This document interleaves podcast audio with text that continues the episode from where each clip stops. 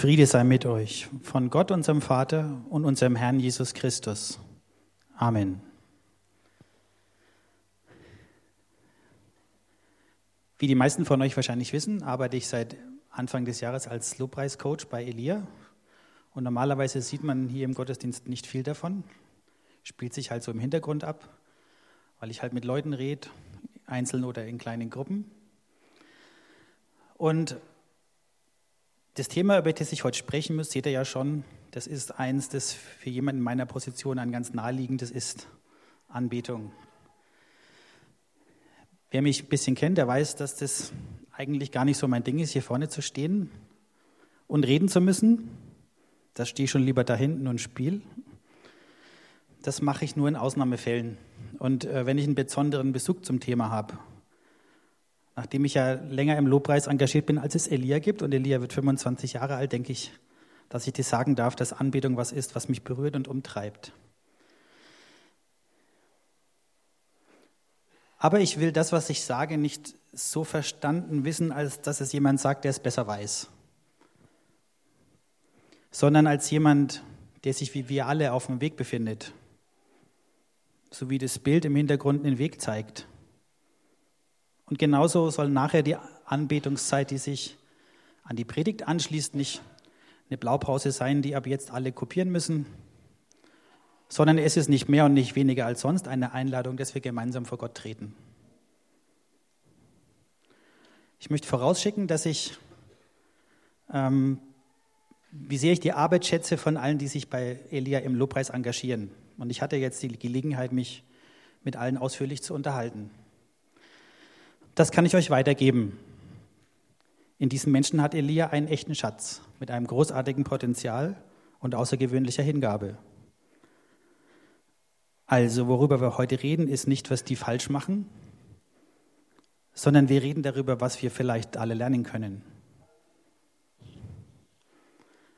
Mein Ziel ist es also nicht, eure Vorurteile zu bestärken oder zu ihnen zu widersprechen, sofern ihr denn welche habt, sondern versuchen wir doch einfach alle mehr zu verstehen, warum andere Leute mit dem, wie wir es gerne hätten, Probleme haben könnten.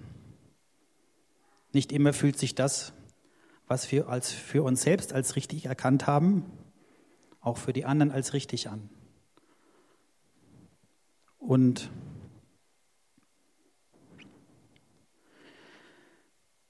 um einander zu verstehen, ist eben der erste Schritt, zusammen vor Gott zu treten.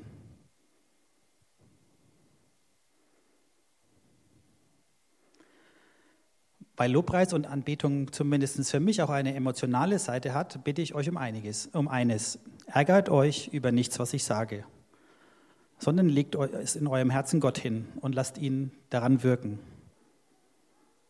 Dafür wollen wir jetzt beten.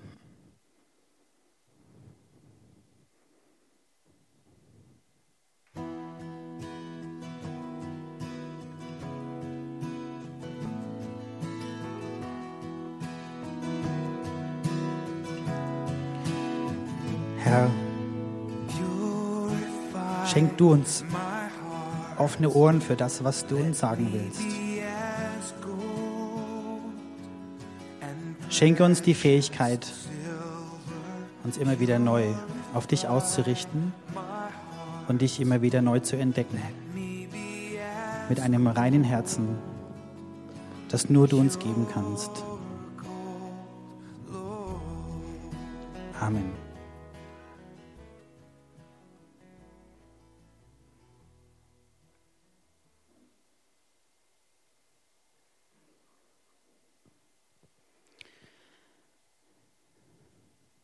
Anbetung ist was, was in vielen Gemeinden und Gottesdienstes uns begegnet und es ganz unterschiedliche Formen annehmen kann.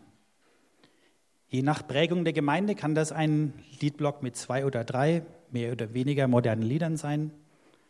Es könnte eine ausgedehnte Zeit des Singens, Betens, Tanzens, inklusive Sprachengesang und Mitteilen und Propheten sein, Prophetien sein oder vor allem in jüngerer Zeit auch etwas, das eher wie ein Konzert daherkommt, mit perfekten Arrangements, die genauso perfekt vorgetragen werden.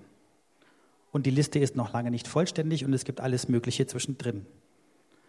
Und wenn ich euch jetzt nach eurer persönlichen Meinung fragen würde, wo ihr Elia verorten würdet, dann würde ich wahrscheinlich auch einen Haufen unterschiedlicher Antworten bekommen, je nach unserer eigenen Prägung. Den einen ist der Lobpreis zu kurz, den anderen zu lang, den anderen die Lieder zu altbacken, den anderen zu neu und ich kenne sie nicht. Dem einen ist es eh schon zu laut und der andere hätte es noch ein bisschen lebendiger gerne. Ich möchte aber heute gar nicht versuchen, so wirklich zu definieren, was Anbetung ist und was nicht, sondern wir wollen das Thema auch ein bisschen aus unterschiedlichen Perspektiven uns anschauen und unterschiedliche Standpunkte darstellen. Die haben oft sehr viel damit zu tun, wie wir geprägt sind. Aber ist das, was wir jetzt schon kennen, alles? Hat vielleicht Gott mehr für uns, als was wir jetzt haben? In jeder Gemeinde gibt es die, die sagen, dass Lobpreis ihr Ding ist. Solche, die sagen, dass es der Teil des Gottesdienstes ist, in dem sie auftanken, in dem sie sich Gott nahe fühlen. Nennen wir diese Gruppe die Fans. Und es gibt solche, die leider oft gar nichts damit anfangen können, die ihre Zeit absitzen, bis die Predigt beginnt. Oder die manchmal spät genug kommen, sodass die Hälfte schon vorbei ist. Diese Gruppe nennen wir die Kritiker. Wenn es um das Thema Anbetung geht, dann gibt es Missverständnisse, die wir sowohl bei den Fans als auch bei den Kritikern finden. Und diese Missverständnisse engen unseren Blick unnötig ein.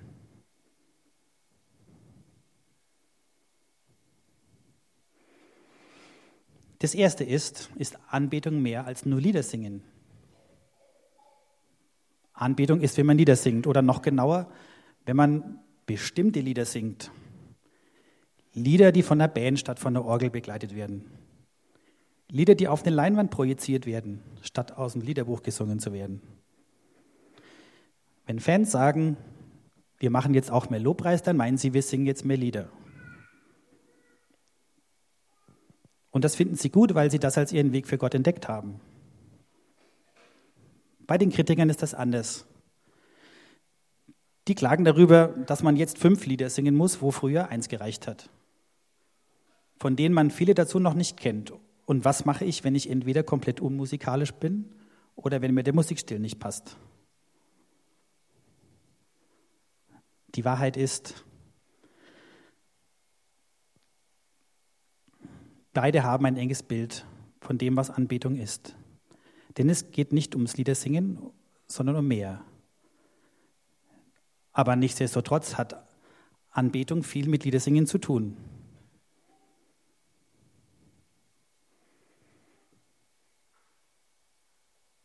In der Bibel finden wir viele Belege dafür,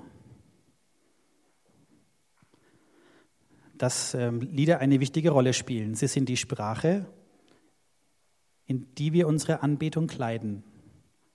Und es sind vor allem drei Aspekte, die unabhängig von Alter oder Kultur genannt werden, warum Musik so zentral ist für unsere Gottesbegegnung. Das erste ist Gott ganzheitlich begegnen.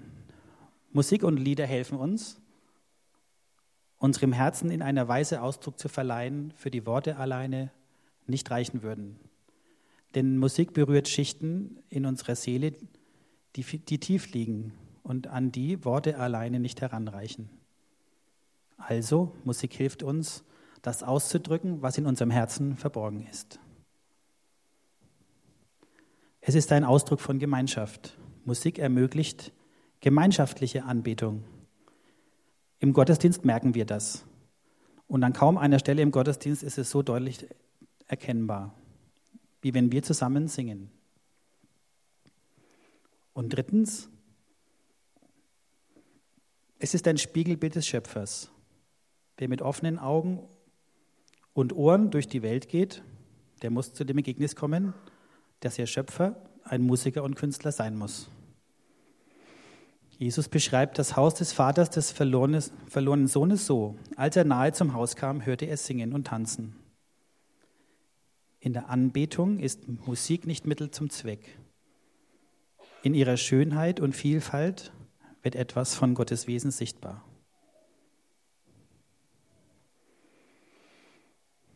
Aber auch wenn Musik eine zentrale und grundlegende Ausdrucksform ist, so ist sie doch nur eine von vielen. Und wenn wir uns zu sehr darauf beschränken, dann dürfen wir uns umgekehrt nicht wundern, wenn die Anbetung von vielen als Liedblock empfunden wird, selbst wenn die Musik gut arrangiert ist und die Band die Lieder mit Liebe spielt. Und wenn das so wäre, dann werden auch neue Lieder oder ein anderer Musikstil nicht helfen. Was könnte es also sonst noch geben?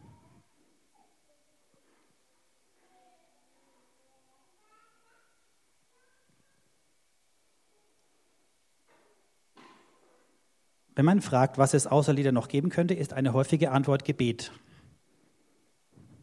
Daran sehen wir, dass leider in vielen Gemeinden Lieder nicht als Gebete wahrgenommen werden. Was sehr schade ist, das sind sie ja eigentlich.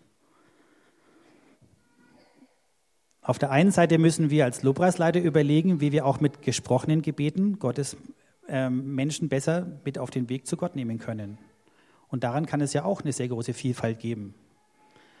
Von vorgefertigten Gebeten wie dem Vater Unser über frei formulierte oder einem offenen Mikro oder mit Gebetszettel in der Klagemauer oder ihr könnt euch noch ein paar überlegen. Man mag es kaum glauben, aber auch bei Elia gab es das schon Tanzen. In der Bibel gehört das ganz selbstverständlich dazu. In der Geschichte wurde es dann irgendwie aus der Kirche verbannt. Ich kann hier leider selber nicht in vorbildlicher Funktion tätig werden. Das müsst ihr euch woanders abgucken. Aber ich würde mich freuen, wenn diejenigen, denen das liegt, das sich in der einen oder anderen Form trauen würden.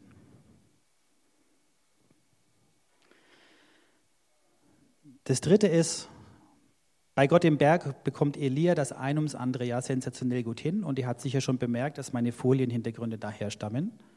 Die Rede davon ist, dass Gott nicht nur die Musik liebt, sondern auch Farben und Formen. Da gibt es in der Bibel seitenlange Anweisungen, wie der Gottesdienstraum zu gestalten ist. Es gab einen Farbcode für die Priestergewänder. Und all das sollte die Schönheit des Schöpfers widerspiegeln. Ähnlich wie viele Freikirchen treffen wir uns hier in einem sehr neutralen Raum, schauen auf einen Haufen Kabel, glücklicherweise wieder auf unser Kreuz, das da ist, das mir immer als ruhender Pol für mein Auge dient. Aber vielleicht sollten wir es nicht dabei belassen. Denkt ihr nicht auch, das geht noch mehr? Wer von euch kann plastische Dinge erschaffen? Wer kann malen oder Videos schneiden?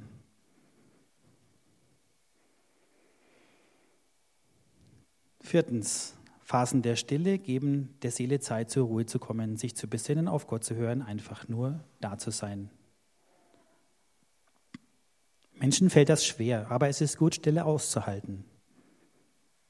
In einer Anbetungszeit sollte die Stille vorbereitet und gestaltet sein, vielleicht durch ein paar einleitende Worte, die einladen, auf Gott zu hören, über etwas nachzudenken oder einfach nur zu warten. Fünftens, Lebensberichte. Früher hatten wir das bei Elia viel öfter. Das haben wir noch Zeugnisse dazu gesagt. Leider ist es selten geworden. Für mich ist es immer eine Ermutigung und eine gute Hinführung zur Anbetung, wenn Gott die Ehre gegeben wird dafür, was er getan hat.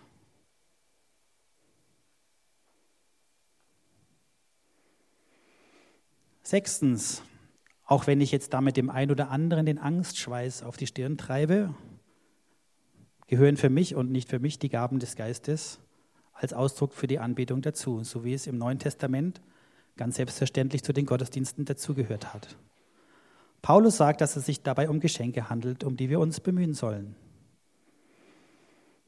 Für den Gottesdienst hebt er das Sprachengebet und die prophetische Rede hervor. Insbesondere dadurch kann Gott in unsere Anbetungszeit hineinreden.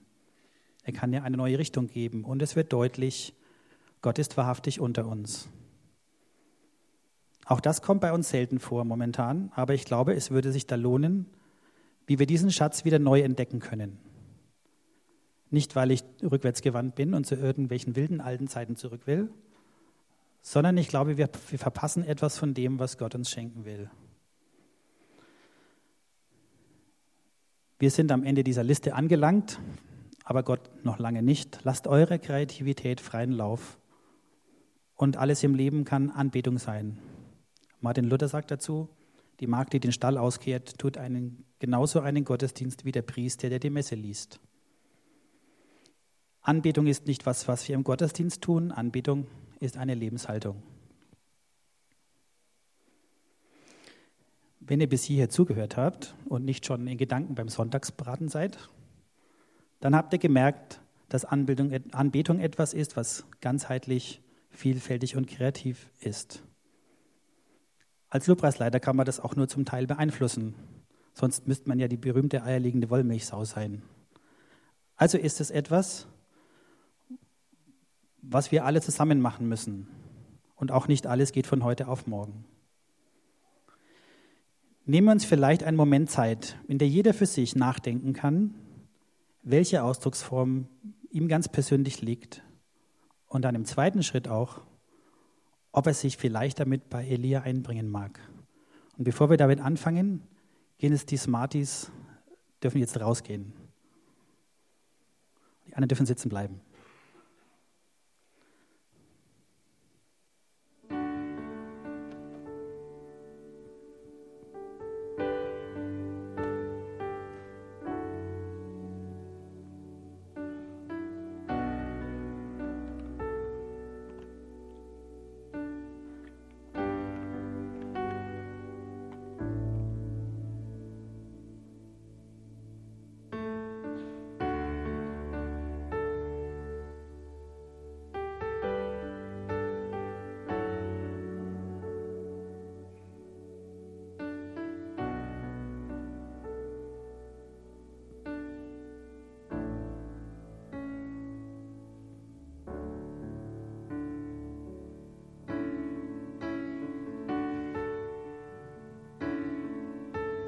Unser Gott. Deiner Kreativität sind keine Grenzen gesetzt. Und du sehnst dich danach, uns zu gebrauchen,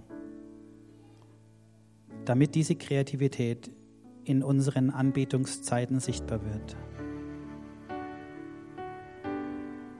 Mach uns bereit, unsere Angst zu überwinden und deiner Stimme zu folgen.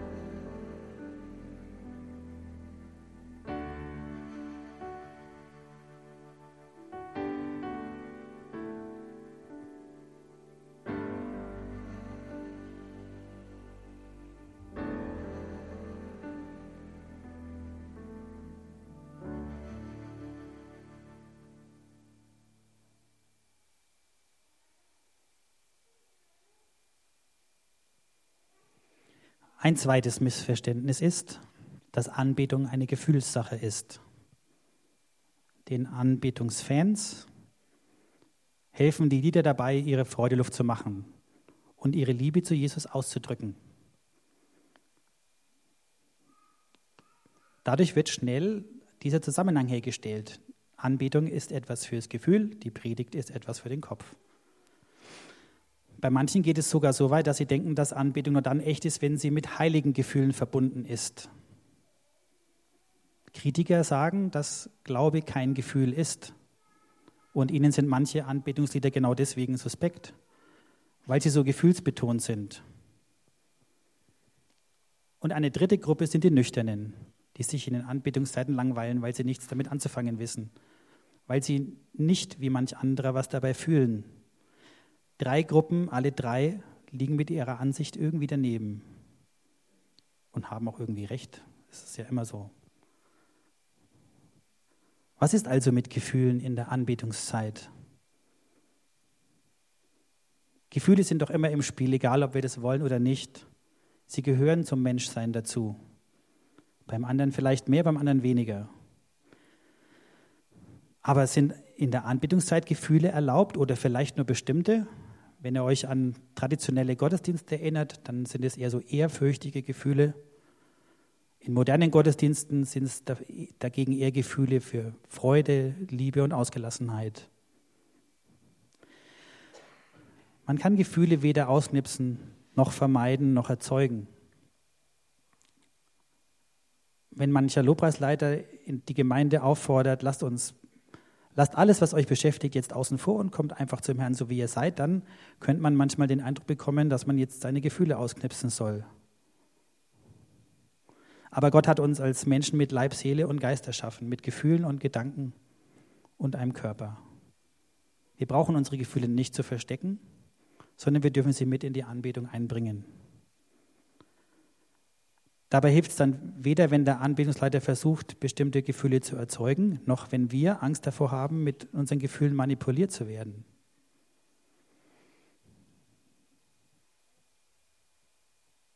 Die Rolle des Anbetungsleiters ist vielmehr, den Raum zu schaffen, Gefühle, dass Gefühle geäußert werden können. Und das ist alles andere als einfach, weil vermutlich Menschen da sind, die glücklich sind und ihre Freude Luft machen wollen. Und andere, die gerade durch schweres Leid gehen und Zuflucht bei Gott suchen. Diese Herausforderung müssen wir uns als Lobpreisleiter immer wieder neu stellen.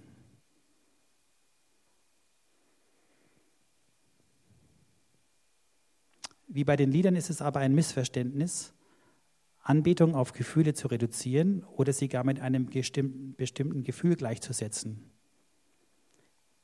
Viele von uns kennen das, dass man im Lobpreis sich auf eine geheimnisvolle Weise Gott nahe fühlt. Das ist sehr schön. Aber die Bibel garantiert nirgendwo, dass es so sein muss. Und daher dürfen wir das auch nicht zum Maß aller Dinge machen. Denn Gottes Gegenwart ist nicht abhängig von meinen Gefühlen. Er ist jetzt mit seinem Heiligen Geist hier bei mir und bei dir. Egal, ob man ihn jetzt spürt oder nicht. Anbetung, die den Verstand ausklammert, ist genauso falsch wie eine Predigt, die die Gefühle nicht anspricht.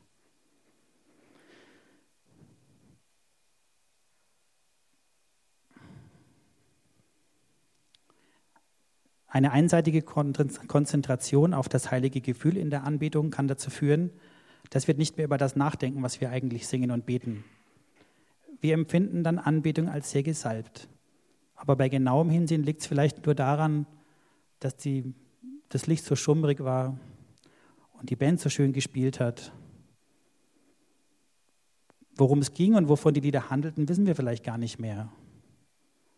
Aber Jesus liegt gerade da wo es um die Liebe geht, großen Wert auf den Verstand.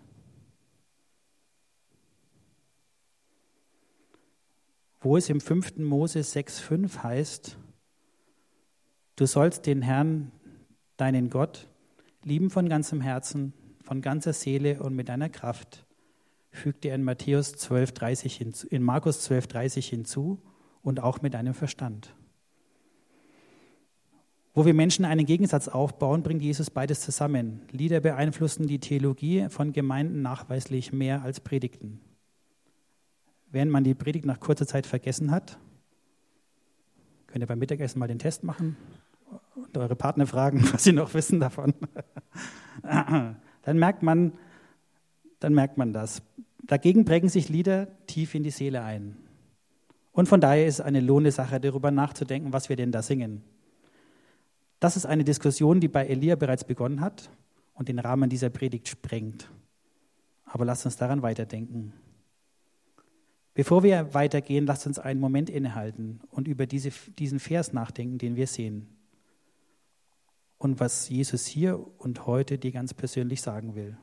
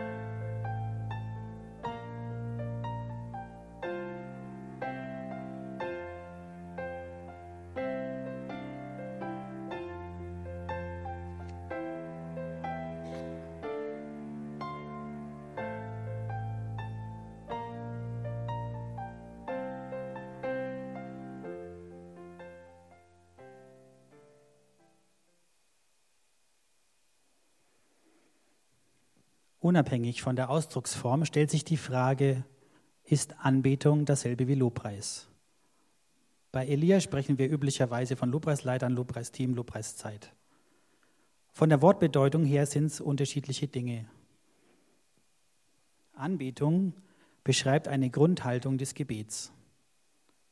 Eine Ausrichtung auf Gott, die aber inhaltlich noch nicht näher definiert ist. Lobpreis dagegen beschreibt einen ganz konkreten Inhalt. Ich lobe meinen Gegenüber, in dem Fall Gott. Ich beschreibe seine Qualitäten und Vorzüge. Ich schwärme davon, wie er ist und was er tut. In der Bibel hat Anbetung in erster Linie und besonders oft mit Lobpreis im engeren Sinne zu tun. Denken wir an die Lobpreispsalmen, von denen es wirklich viele gibt. Und auch in unseren Gottesdiensten ist es ein wichtiger Teil. Warum ist das so?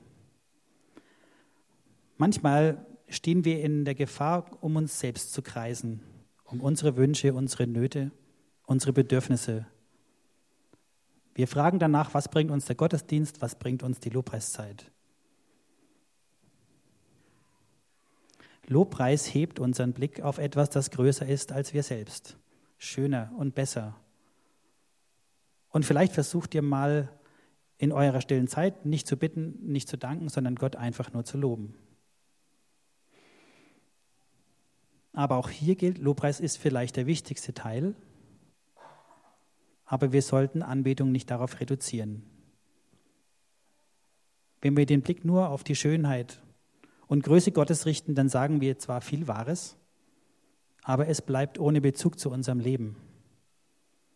Inhaltlich sollte daher der Lobpreis von anderen Aspekten ergänzt werden.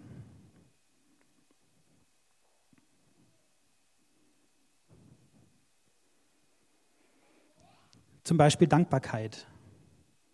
Sie richtet den Blick auf etwas ganz Konkretes, das Gott für uns und andere getan hat. In der Bibel ist das Dankbarkeit für das tägliche Brot, für Regen, für Land, für Familie. Aber auch Dank für das, was Jesus für uns getan hat. Es könnte Ehrfurcht und Staunen sein.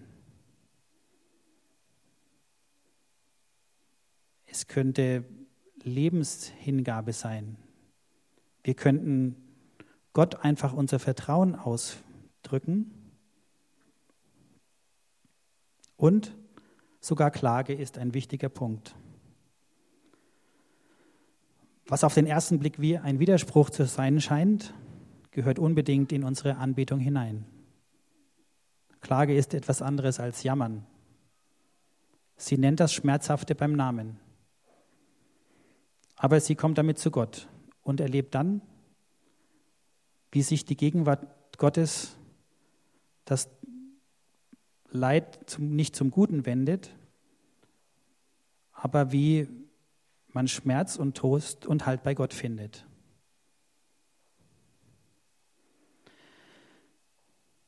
Wie vielfältig und ausgewogen sind die Inhalte unserer Anbetung? Ich glaube, dass wir uns diese Frage einfach wieder immer wieder stellen müssen.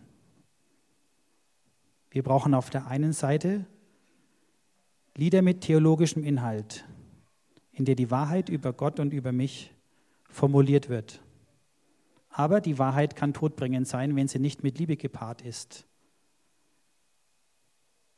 Die Wahrheit fragt in erster Linie nach Inhalten, die Liebe nach Beziehung. Deshalb brauchen wir auf der anderen Seite Lieder, die durch die Intensität der Beziehung leben. Sie haben dann vielleicht einen einfachen Text, aber sie bewegen mein Herz, weil die Liebe aus ihnen spricht. Beides muss sich ergänzen. Auf der einen Seite brauchen wir Lieder, in denen Freiheit, Freude und Leichtigkeit erlebbar ist. Die Bibel spricht davon, dass Jesus uns frei gemacht hat. Aber für sich alleine genommen kann das zur Oberflächlichkeit führen. Deshalb brauchen wir auch Lieder, die von der Erfahrung und der Kraft des Heiligen Geistes handeln. In der Bibel ist die Anbetung eben nicht nur ein fröhliches Feiern, sondern auch ein ernsthafter Kampf und nicht selten auch ein Erschrecken vor Gottes Macht. Es geht um die Frage, wer in unserem Herzen die Herrschaft bekommt und um den Sieg, den Jesus für uns am Kreuz errungen hat. Wenn wir das aber umgekehrt überbetonen, dann wird unsere Anbetung zwanghaft, aufdringlich und eng. Dann fühlen sich Menschen unter Druck gesetzt, wenn sie ständig Lieder hören, die von Kampf und Sieg sprechen.